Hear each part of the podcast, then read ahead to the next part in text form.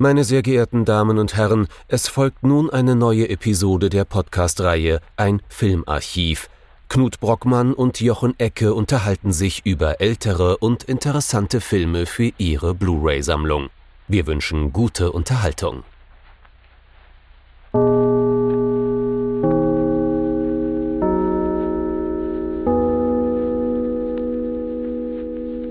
Hallo Knut. Hallo Jochen und hallo liebe Zuhörerinnen und Zuhörer zu einer hoffentlich letztmalig remote aufgenommenen neuen Folge von unserem Filmarchiv. Ja, guck, gucken wir mal, was uns der Coronavirus so antut.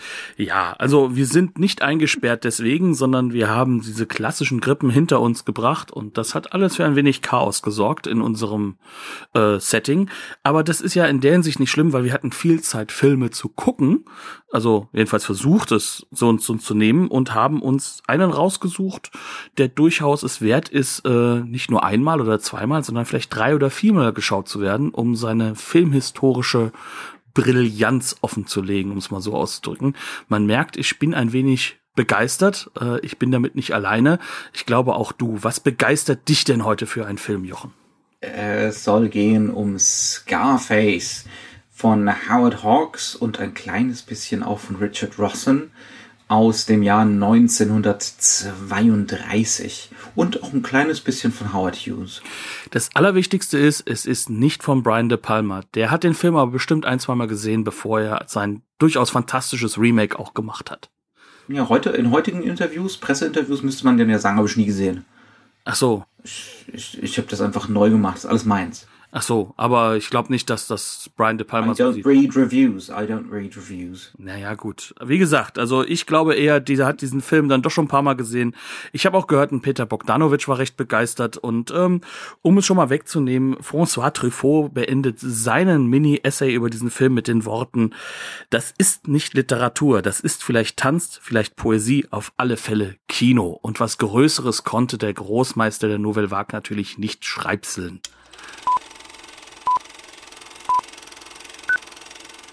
Scarface, DDR-Titel Narbengesicht, ziemlich klare Übersetzung. In Deutschland hieß er aber meistens Scarface.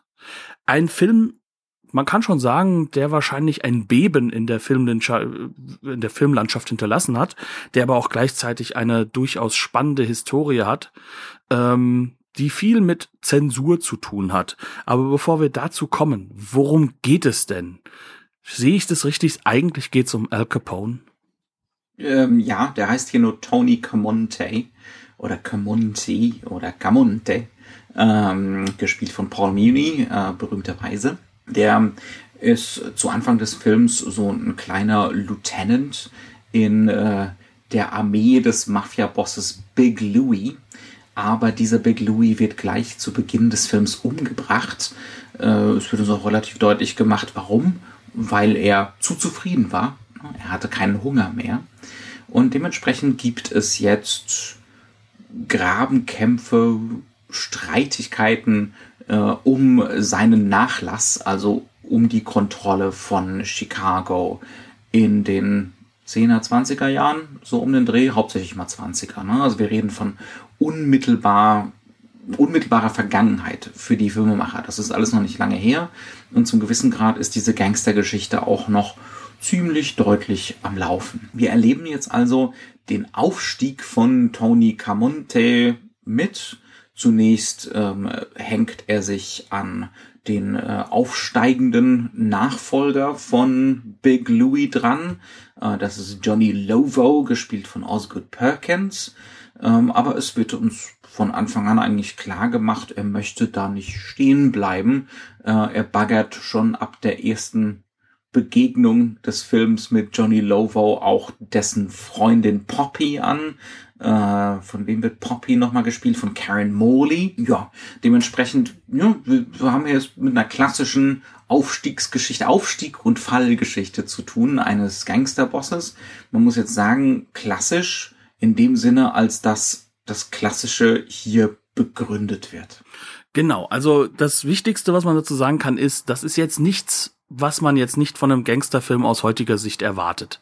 Vor allem von so einem Gangster-Biopic. Ne? Also davon gibt's ja auch einige. Also ich glaube, der Herr Scorsese und der Herr De Palma, die haben beide da so den ein oder anderen hingelegt.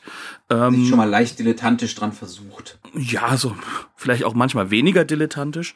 Ähm, und äh, was hier im Endeffekt passiert ist, ist wieder mal so eine so eine interessante Vermengung von Gleichzeitigkeiten. Denn das mhm. ist jetzt nicht der einzige oder erste Film.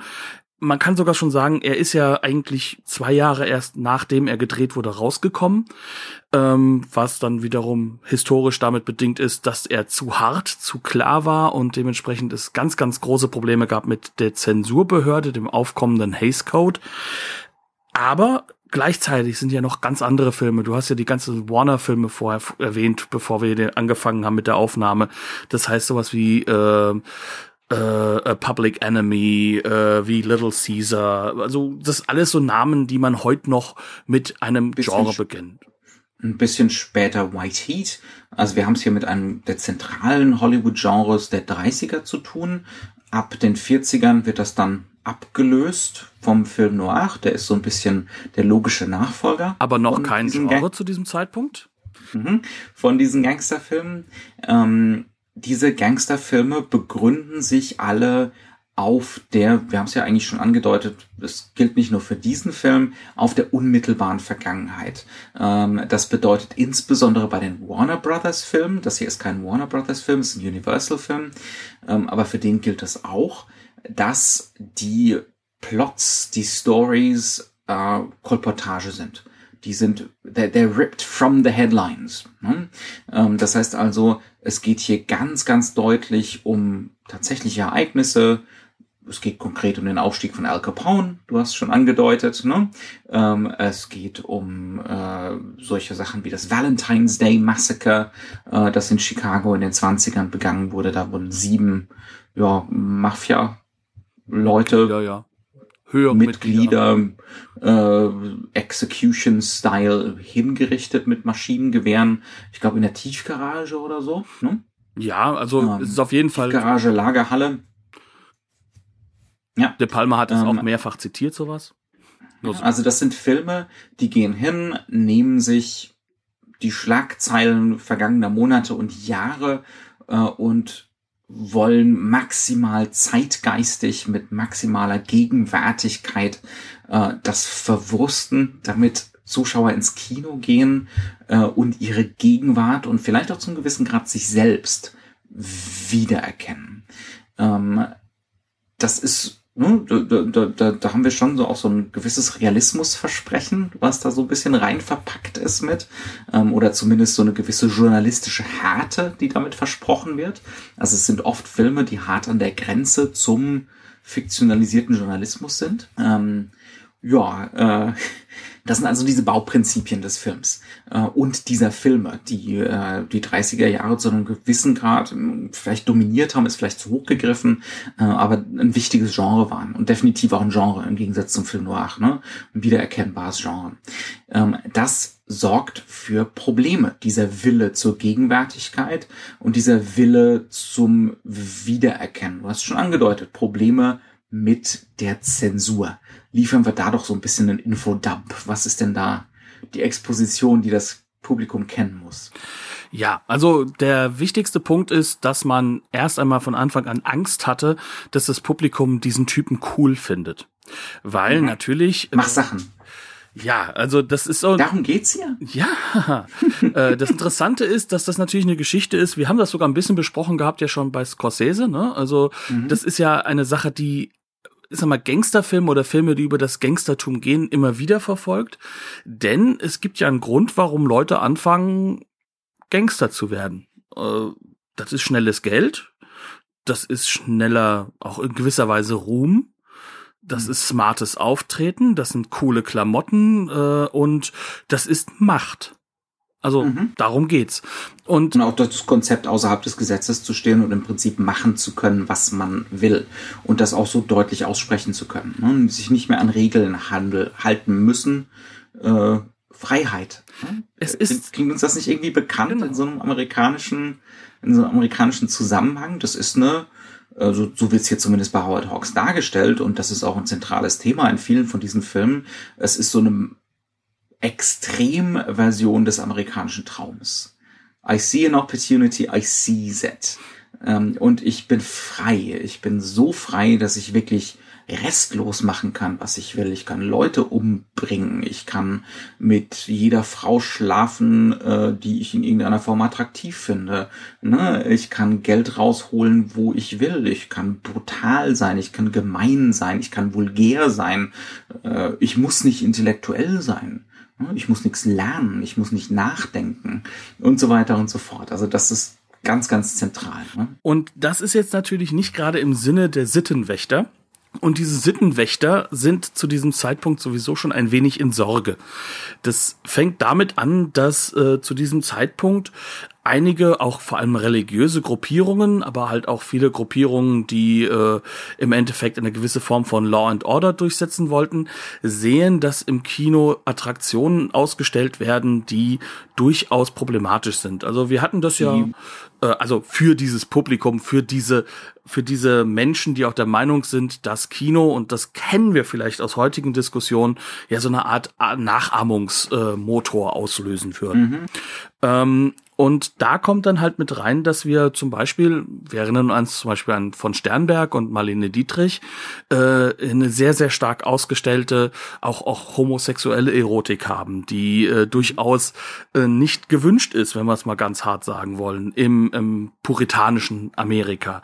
Dann haben wir diesen Punkt, dass hier eine Gleichsetzung passiert, die du eben gerade angedeutet hast, nämlich zwischen diesem Freiheitsgedanken des Westerns, des immer nach Westen gehen, dessen, dass man hier weiter rauskommt, was ja später sozusagen Italo Western diese Verdrehung hat in den Desperado-Charakter.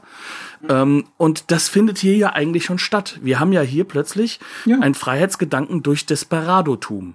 Und mhm. ähm, das Ganze wird gemacht. Wir, wir, setzen den Wilden Westen einfach fort. Genau. Ja, also die sind schon so auch die logische Weiterentwicklung ähm, des Westerns. So die Idee, wir müssen nicht zivilisiert werden. Ne? Ähm, wir müssen diesen ganzen europäischen Quatsch mit Regeln und Gesetzen und Moral nicht mitmachen. Beziehungsweise Moral und Regeln und Gesetze sind schon okay, aber sie dürfen mhm. mein Aufstiegsversprechen das mir gegeben mhm. wurde, was ja auch Teil ist dieser ganzen ähm, des, des amerikanischen äh, Siedlungsmythos.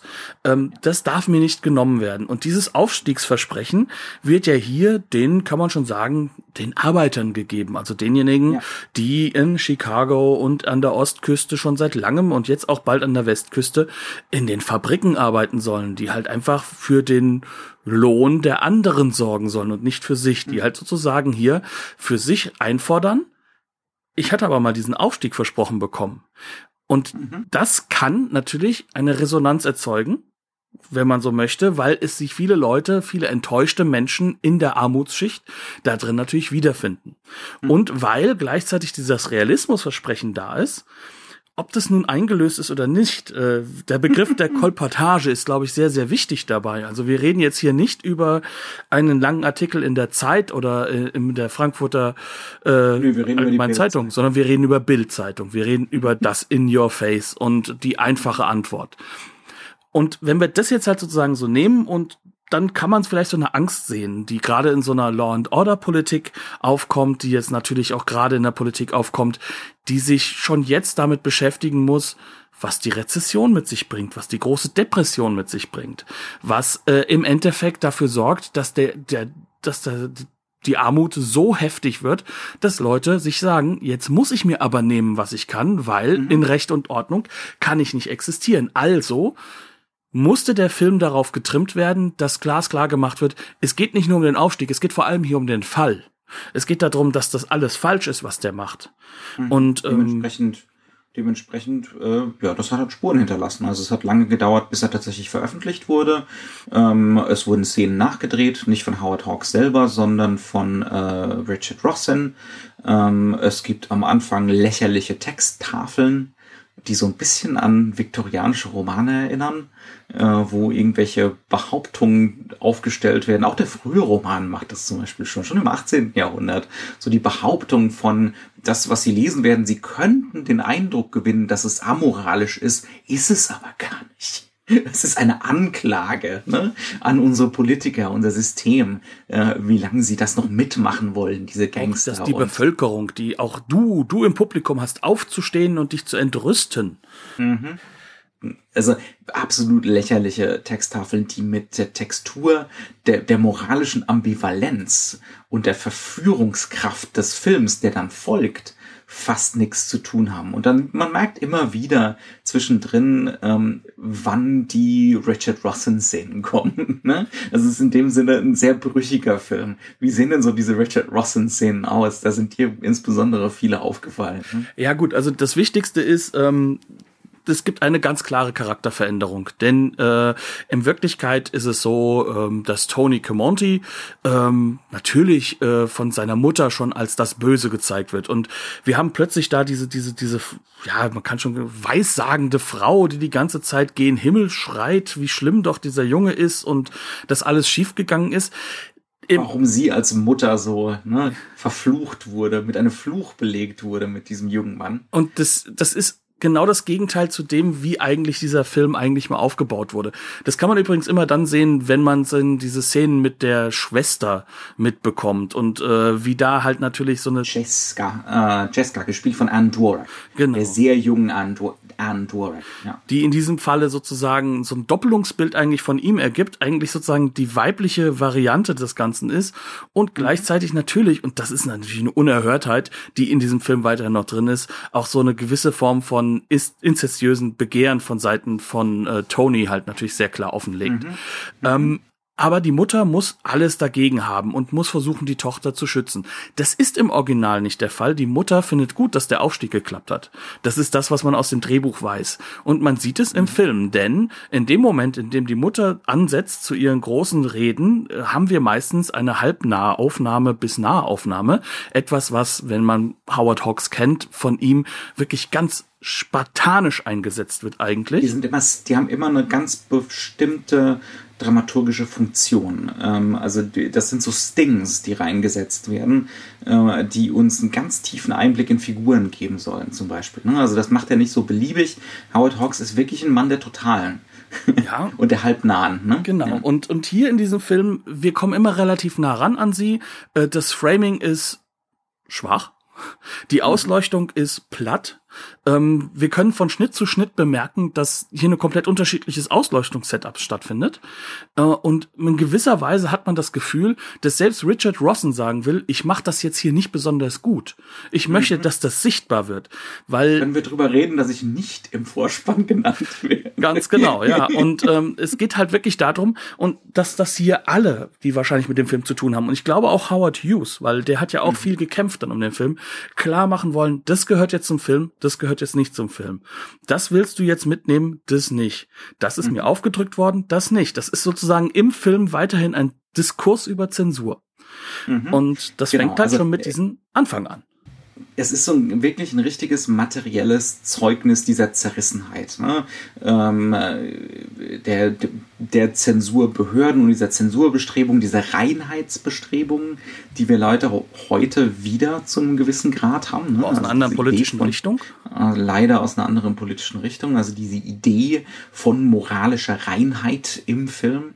Ähm, und das ist halt, äh, das kann man dem Film aber auch nicht austreiben. Ne? Da kann man noch so viele Szenen mit irgendwelchen Journalisten reinschneiden, die sagen, äh, die werden hier als Halbgötter verehrt, aber dafür eigentlich sind es ja Ratten, ne, die man ausmerzen sollte und solche Sachen. Also sowas wird auch immer wieder reingewurstelt ähm, mit, mit Framing-Strategien, die wirklich mit Howard Hawks null zu tun haben. Es wird dann wirklich mehr als offensichtlich, äh, was hier gerade läuft. Also in dem Sinne ist das schon essentiell als Film, weil in wenigen Filmen das so deutlich wird, äh, dieser, dieser, ne, dieser, die, dieser Moment, dieser Pivot Point äh, in der Filmgeschichte.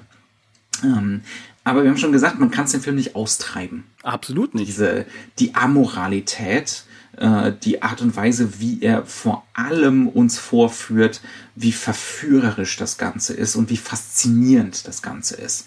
Ähm, also diese, dieses Outlaw-Tum, ähm, diese, dieser rugged Individualism auf elf gedreht. Ne? Also der amerikanische Traum als Perversion. Es ist im Kern äh, ein Film, der uns eigentlich immer wieder die gleiche Methodik vorsetzt, was das Thema der Charakterisierung von äh, Tony Camonti an, an, angeht. Mhm. Das hängt in vielen Strategien, wie dieser Film natürlich gedreht ist. Es hängt auch stark am Drehbuch, das mehrere Doppelungen dieser Figur hat. Das ist ein ganz klassisches Hollywood-Kino.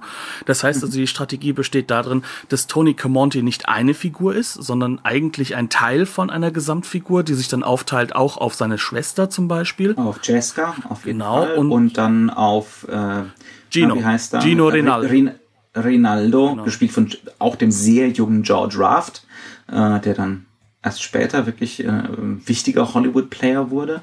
Ähm, ganz genau, also er wird so aufgeteilt. Reden wir doch mal ganz kurz darüber, über unsere berühmten Strong First Impressions.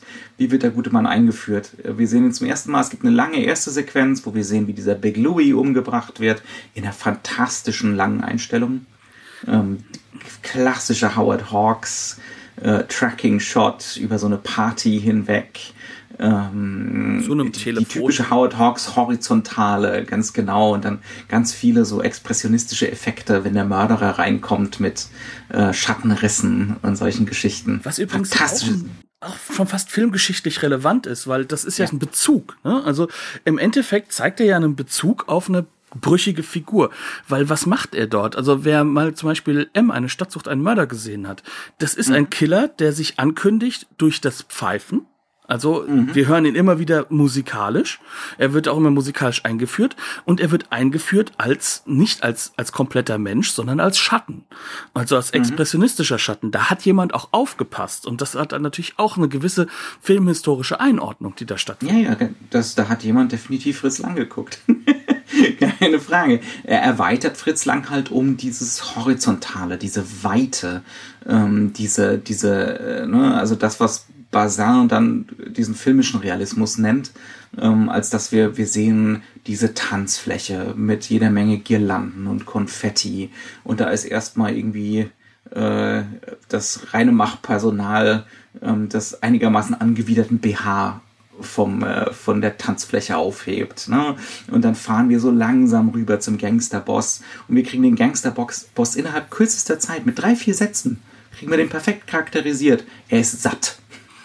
Ne? Er ist nicht mehr hungrig, er will nicht mehr, er will im Prinzip sein Imperium nur so halten und gleichzeitig will er, dass es jedem dabei gut geht. Geht nicht, deswegen muss er weg. Ne? Also da wird schon sofort diese äh, amerikanische, auch, auch kapitalistische Logik eingeführt. Wer nicht mehr wachsen will, ist aus dem Spiel, genau. muss aus dem Spiel rausgenommen werden. Ne? Der muss wieder für den Wettbewerb ne, das Feld öffnen. Die Perversion ist hier nur, äh, es geht nicht nur darum, dass jemand eventuell seinen Job verliert, hier verliert jemand sein Leben. also das ist das, das ist das, was hier ganz konkret passiert. Und dann, und dann landen wir so zwei Szenen weiter, ähm, ganz zum ersten Mal bei Paul Muni, bei, bei Tony Camonti. Und da wird schon klar gemacht, es geht hier um Verführung, denn wir sehen erst seinen Partner, George Raft, diesen Rinaldo, und er sitzt auf äh, dem Friseursstuhl mit dem berühmten heißen Handtuch auf dem Gesicht.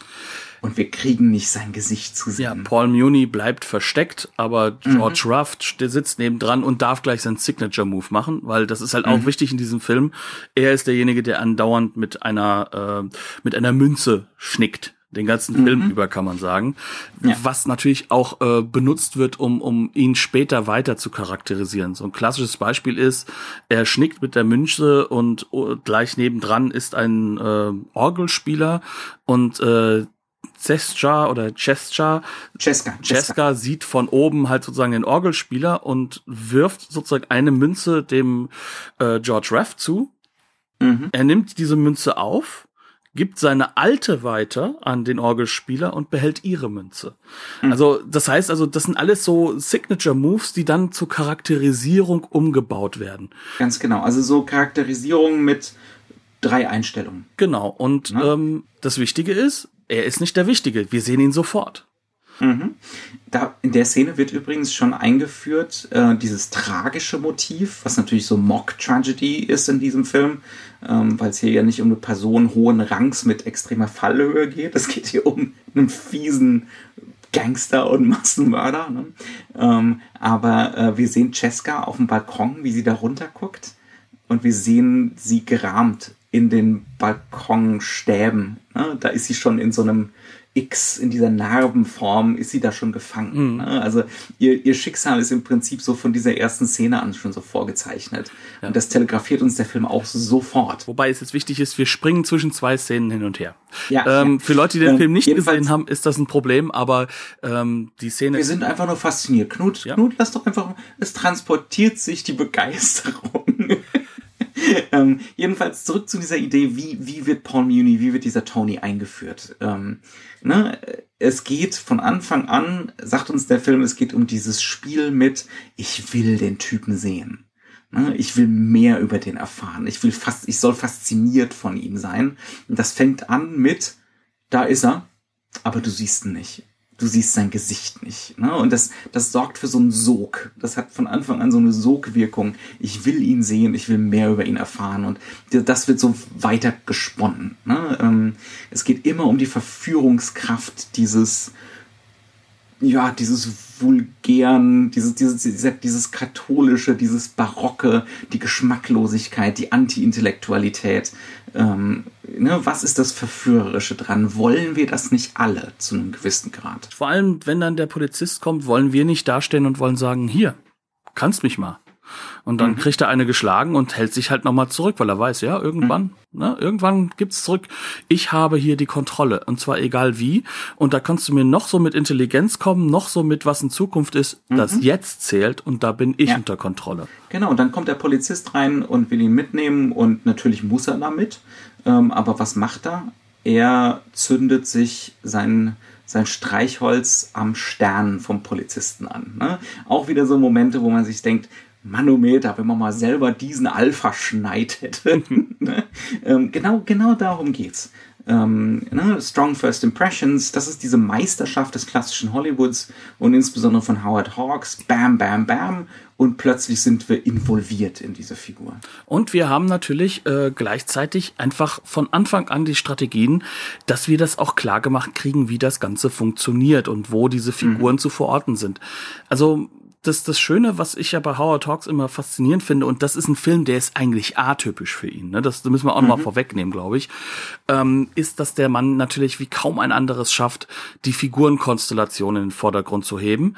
Mit diesen Kleinigkeiten, mit zum Beispiel, der schnickt dir immer die Münze, der macht immer das, eine sofortige Identifizierbarkeit zu schaffen, und mhm. danach sozusagen hast du das Gefühl, du kannst dich voll auf die Handlung verlassen, du kannst dich voll auf die Dialoge verlassen, du kannst alle Leute einordnen und dementsprechend mhm. kann der Film auch ein anderes Tempo vorgeben. Dieses Bam, Bam, Bam, was du nennst, das ist ja noch nichts, ne? Also His Girl Friday setzt ja nochmal dem Ganzen als Screwball-Comedy nochmal das alles auf 180.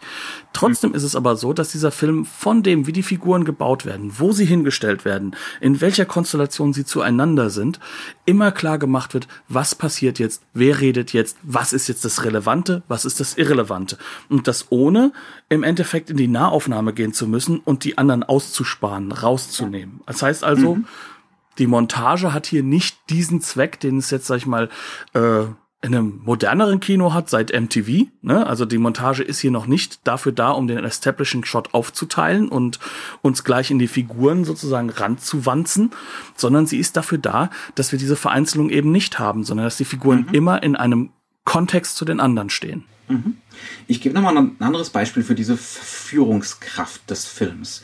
Äh, die Verführungskraft zu diesem Bösen, diesem Amoralischen. Was erlaubt uns das, diese, dieser Figur verhaftet zu bleiben und mit dieser Figur äh, irgendwie involviert zu sein. Geht gleich mit einer der nächsten Szenen weiter. Ähm, äh, Paul Muni läuft bei Lovo, bei diesem ne, Unterboss mit Ambitionen auf. Ähm, der bedankt sich, ne, dass die Sache gut läuft und dass der Big Louis weg ist ähm, und verspricht, dass man weiterhin gute Geschäfte macht. Das ist die eine Seite von dieser Szene. Die andere Seite ist, erster Auftritt von Poppy. Zu diesem Zeitpunkt, äh, ja, die Freundin, die Gespielin von Lovo. Die deutlich Wie? das macht, weil sie auch äh, entsprechend eine finanzielle Sicherheit hat. Das ist wichtig Ganz für genau. die insgesamt Tenor des und Films. Weil wir, und das ist jetzt ganz klar aus männlicher Sicht, keine Frage, da ist jede Menge Sexismus involviert. Ähm, wir sind dieser Figur verhaftet und deswegen dürfen wir Poppy angucken, wie sie da im Morgenmantel ist. Äh, das ist schon kein Dekolleté mehr, das ist eigentlich ein halboffener Mantel. Ähm, sie hat über weite Strecken der Szene ein Bein vollkommen entblößt, was für die frühen 30er, ne? schon relativ krass ist. Ähm, das ist so ungefähr das, was der Knöchel für das viktorianische Zeitalter ist. Ähm, und dann zu einem späteren Zeitpunkt äh, bückt sie sich, weil sie irgendwas vom Boden aufhebt und die Kamera hält halt gnadenlos auf ihren Hintern drauf. Ne? Wo man auch sagen muss, das macht sie bewusst. Das sind alles Sachen, die sie ausstellt. Das hat auch so eine gewisse Liederlichkeit und Vulgarität, äh, die sie vollkommen bewusst betreibt. Ne? Ähm, und da, dahin nimmt uns der Film mit. Das sind auch so die Signature Moves von diesen Howard Hughes äh, äh, Produktionen, ne?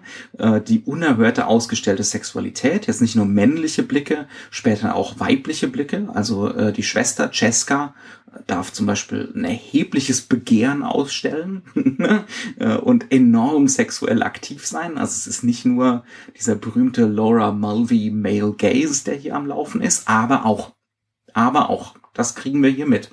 Aber gleichzeitig, in derselben Szene gibt's dann noch den Kommentar, der so eine Leseanleitung von dem Ganzen mitgibt. Solltest du dich nicht ein bisschen schlecht fühlen dafür, dass du jetzt gerade diese Nummer hier mitmachst? Und die Leseanleitung kriegen wir dadurch, dass äh, Paul Muni ähm, oder seine Figur Frauen offensichtlich nur als Gegenstände sieht. Er sagt dann nur so, she's a busy girl, must be expensive, ha?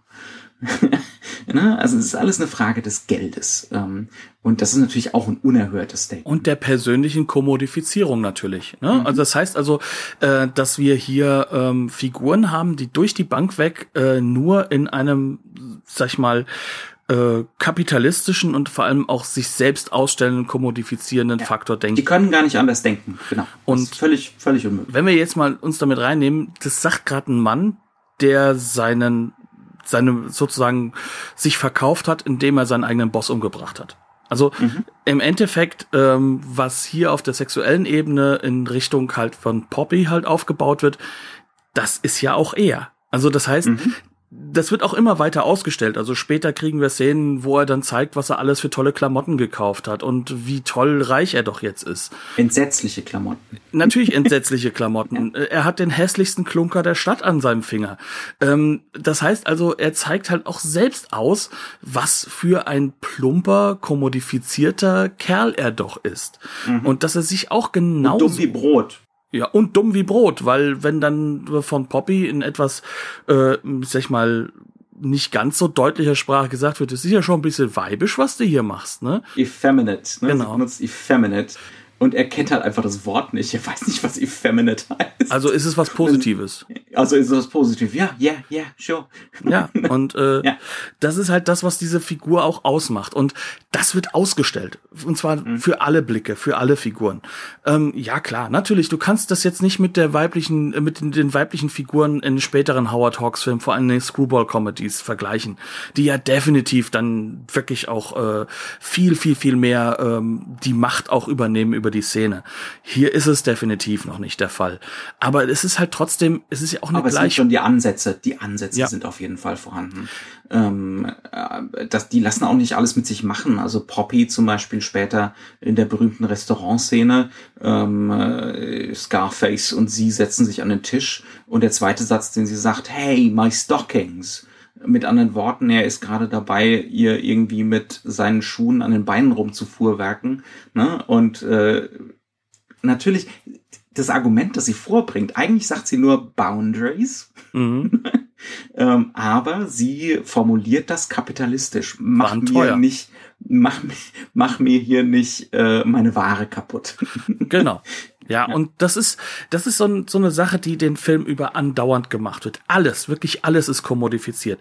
Natürlich ist das auch der Fall dadurch, wie machen die denn ihr Geld? Natürlich, sie sind, ähm, Sie verkaufen Bier, sie verkaufen Alkohol. Alkohol ist verboten. Wir sind gerade mitten in dieser Phase, in der man schon denkt, dass es doch dem Bürger gut tun würde, wenn er denn äh, nicht dem äh, Alkohol wenn verfallen sein Leben soll. rein wäre, wenn sein Leben rein wäre. Umso, umso faszinierender ist es natürlich, dass dann genau diese religiösen Gruppen später diesen Film auch noch zensieren wollen. Aber das sind genau diese Aspekte, die dann damit reinkommen. Es geht darum, dass die Leute Exzess leben wollen. Es geht darum, dass die Leute hingehen wollen und wollen für sich geistig, seelisch ähm, auch mal irgendwo über Geld über die Stränge schlagen. Und genau dafür steht er. Aber auf einer unglaublich tumben, primitiven Art. Und Paul Mooney spielt das fantastisch aus. Das ist natürlich Overacting pur, würde man aus heutiger Sicht sagen. Aber es ist ein Overacting, das durchaus street smart wirkt. Also als ob er das wirklich gelernt hat für die Straße. Und das ist Orang-Utan-Auftreten. Performance, genau, ist der, ist der Orang-Utan Klaus, ganz genau. Genau. ähm, mit so einer Bauernschleue Schleue dazu. Ne? Also das ist, das ist immer das Prinzip von der Figur. Ähm, der ist, wenn es drauf ankommt, nicht doof, aber er ist maximal anti-intellektuell. Also er hat so, so was Trumphaftes. Ne? Mhm. Das ist so der, der, der Vergleich, der einem so unmittelbar einfällt. So Warum muss ich denn nachdenken, wenn ich Geld habe? ja, ganz genau. Anti-intellektuell und ähm, äh, immer nur äh, kapitalistisch denkend, ähm, mit äh, keiner Spur von Empathie oder Mitgefühl. Ähm, ne? Einfach nur vorwärts, vorwärts, vorwärts. Ähm, Maximal das- narzisstisch, das, ja. Ja, maximal narzisstisch. Das ist so diese Figur. Ähm, ne? Und die wird uns auch so vorgeführt, aber andererseits wird uns auch die, diese ungeheure Kraft, das Gewaltige so dahinter vorgeführt. Ne? Das macht, das macht Hawks mit einer wahnsinnigen Meisterschaft. Man muss bedenken, wie alt war er? 34, als er den Film gedreht hat. Ne?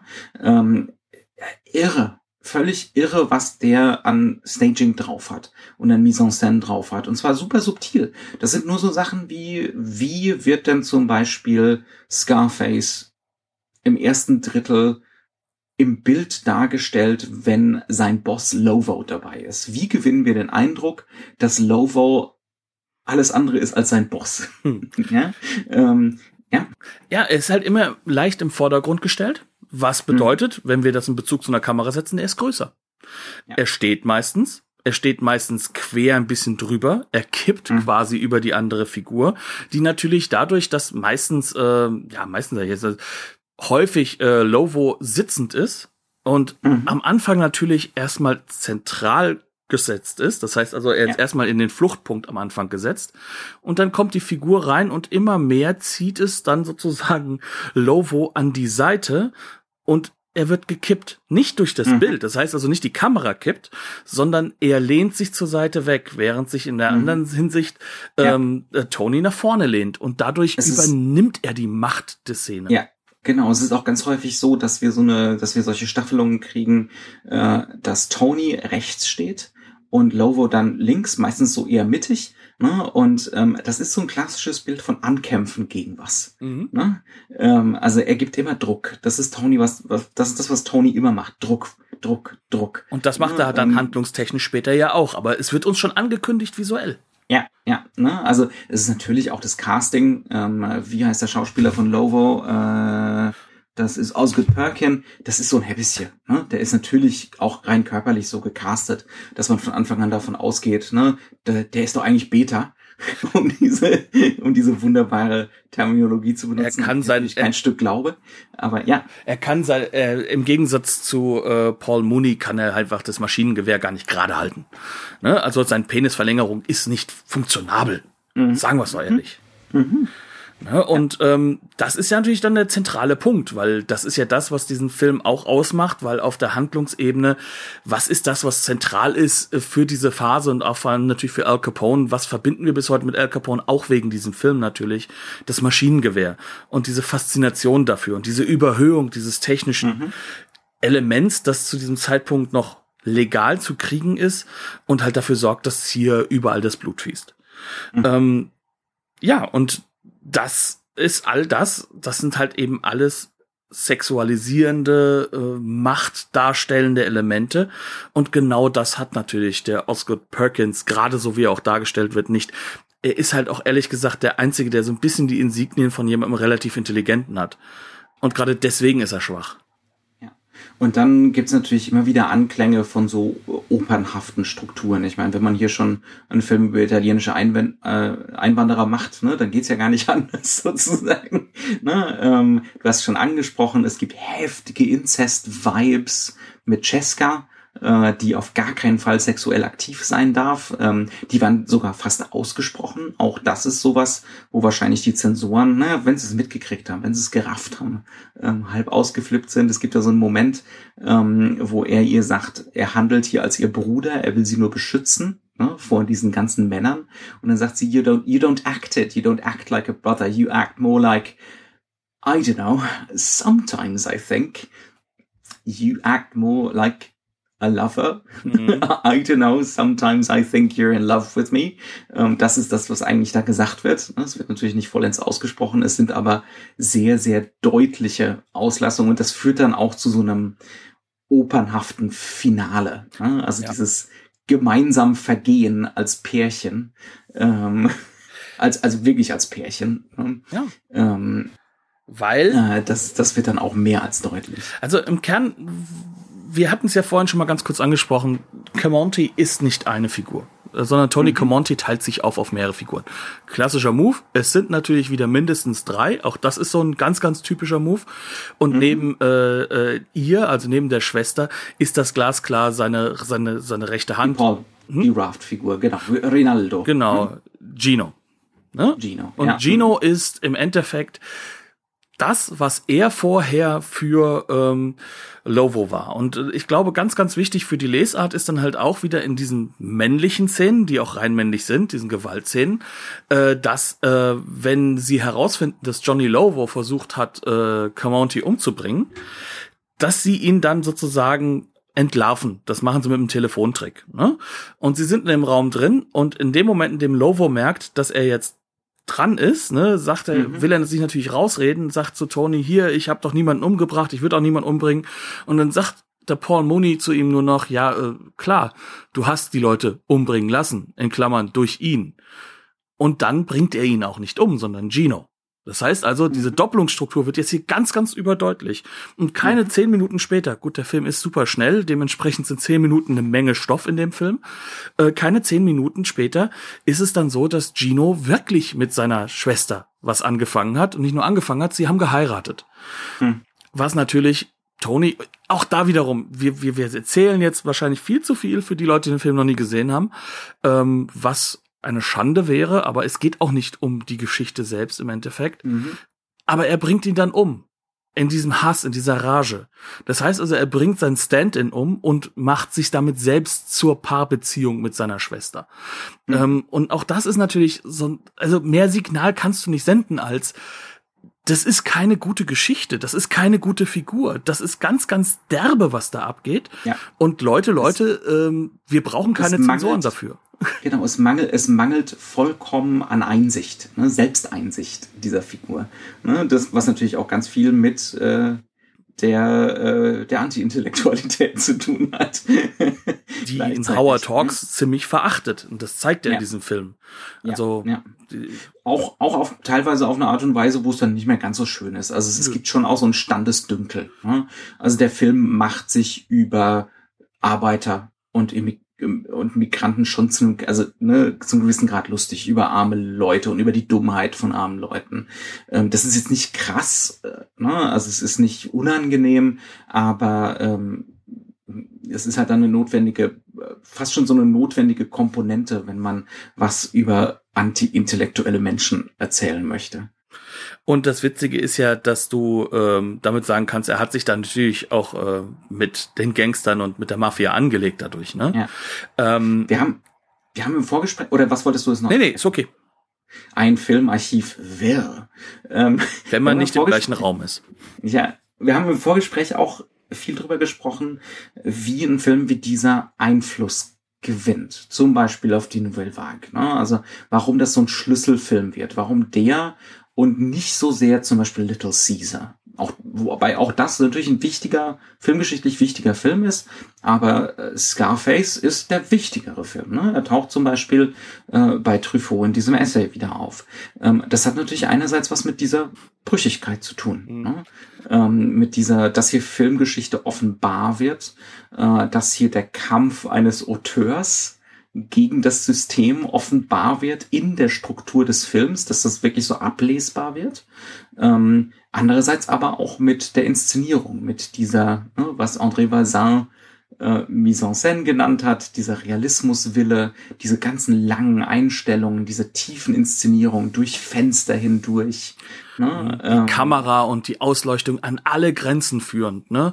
Mhm. Ähm, dass man wirklich da sagen kann, da suppen Dinge weg, aber es muss wegsuppen, weil du musst zeigen, dass du hier äh, on, on Location bist und dass da jetzt wirklich ein Drive, äh, Drive-by-Shootout passiert. Mhm, Übrigens genau. also etwas, was so krass wie kaum anders inszeniert wird dadurch. Ja, eine ganz berühmte Szene des Films. Ähm, wir sind in einem Restaurant, äh, da hält sich Tony auf, da ist Poppy, äh, da ist Tonys völlig unfähiger Sekretär ähm, und das Café zeichnet sich dadurch aus, dass es an dass es so ein Eckgebäude ist und sehr große Fenster hat. Das heißt also, wir sehen nach draußen auf eine echte Straße. Das kann natürlich eine Studiostraße gewesen sein, aber das ist wirklich draußen.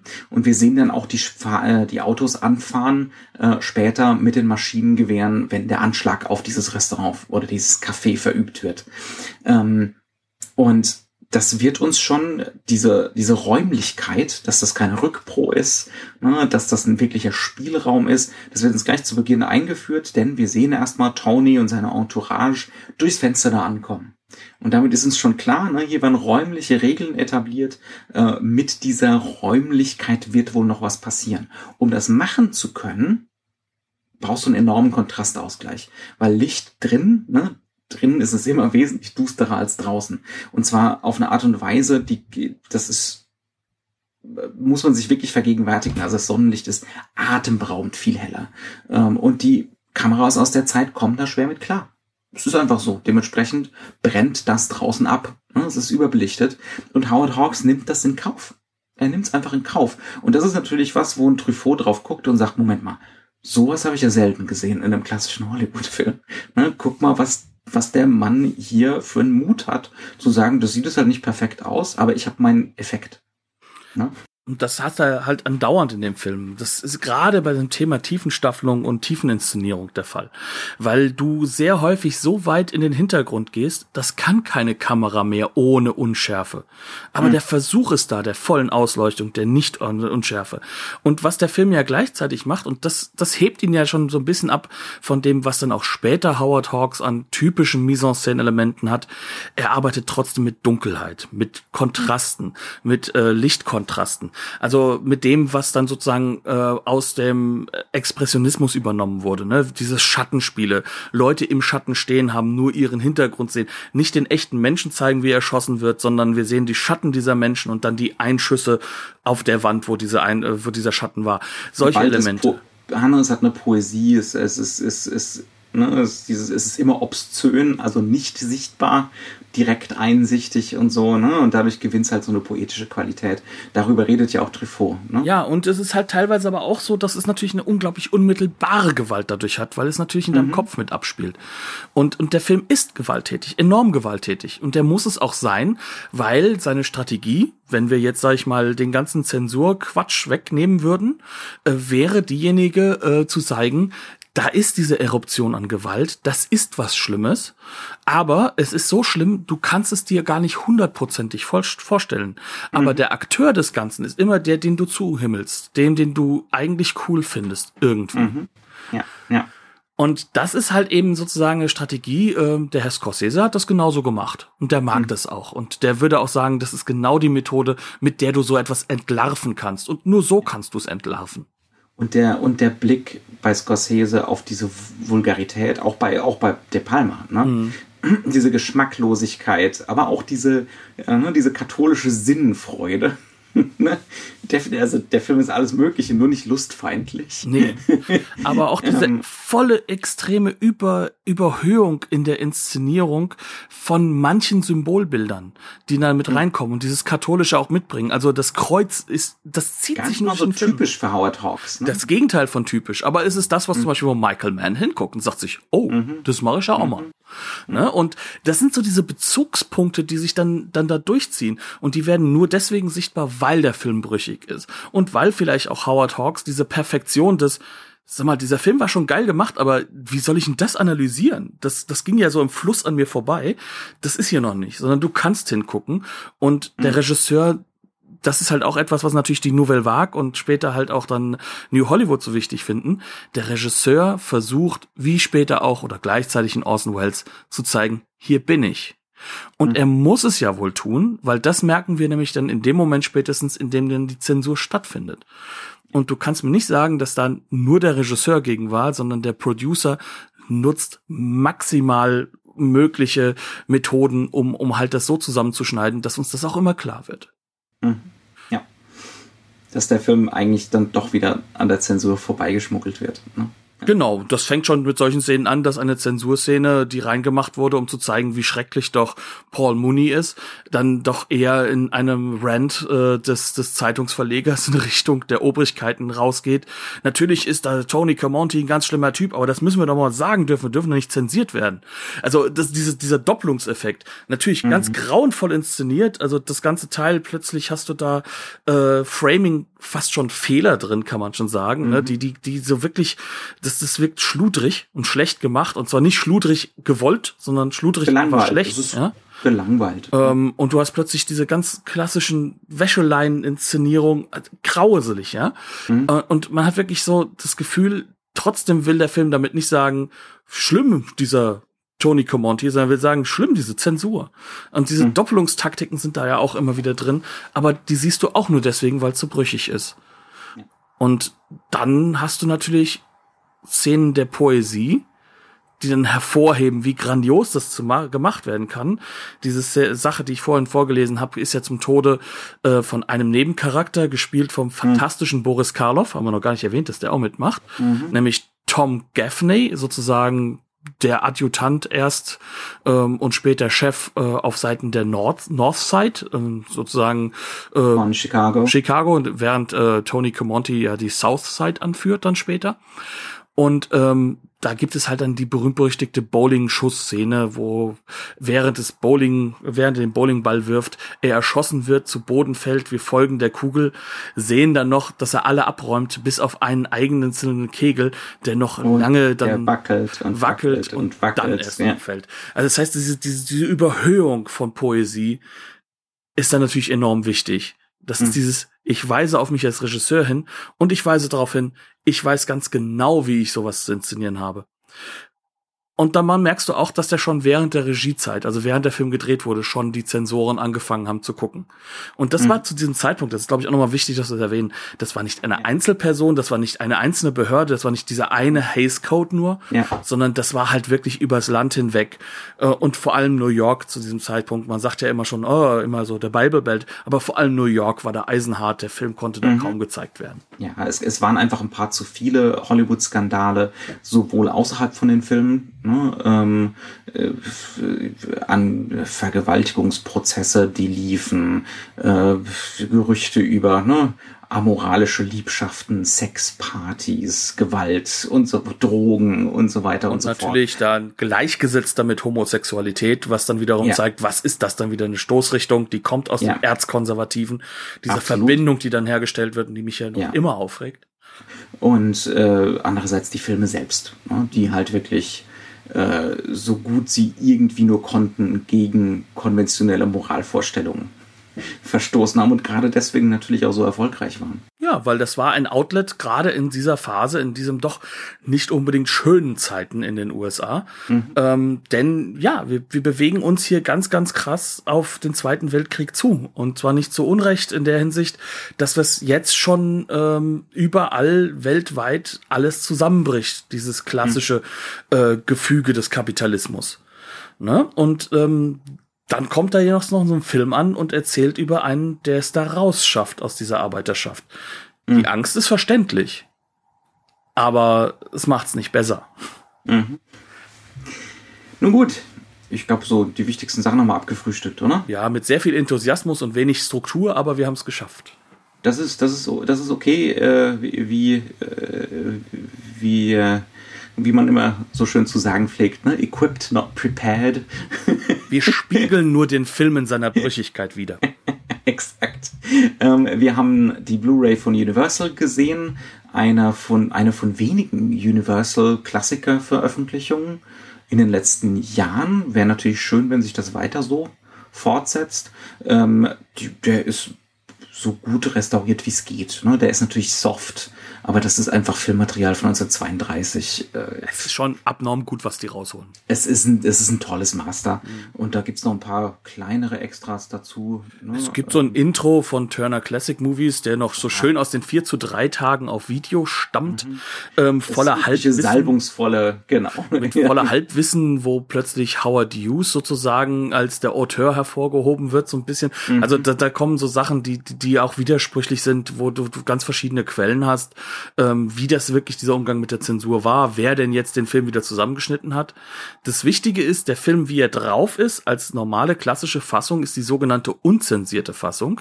Mhm. Das bedeutet bei diesem Film aber nur, dass das Ende ausgetauscht wurde und gegen das Originalende wieder eingetauscht. Der Rest ähm, ist hoffnungslos verloren. Das heißt also, wir haben so eine halbzensierte Fassung.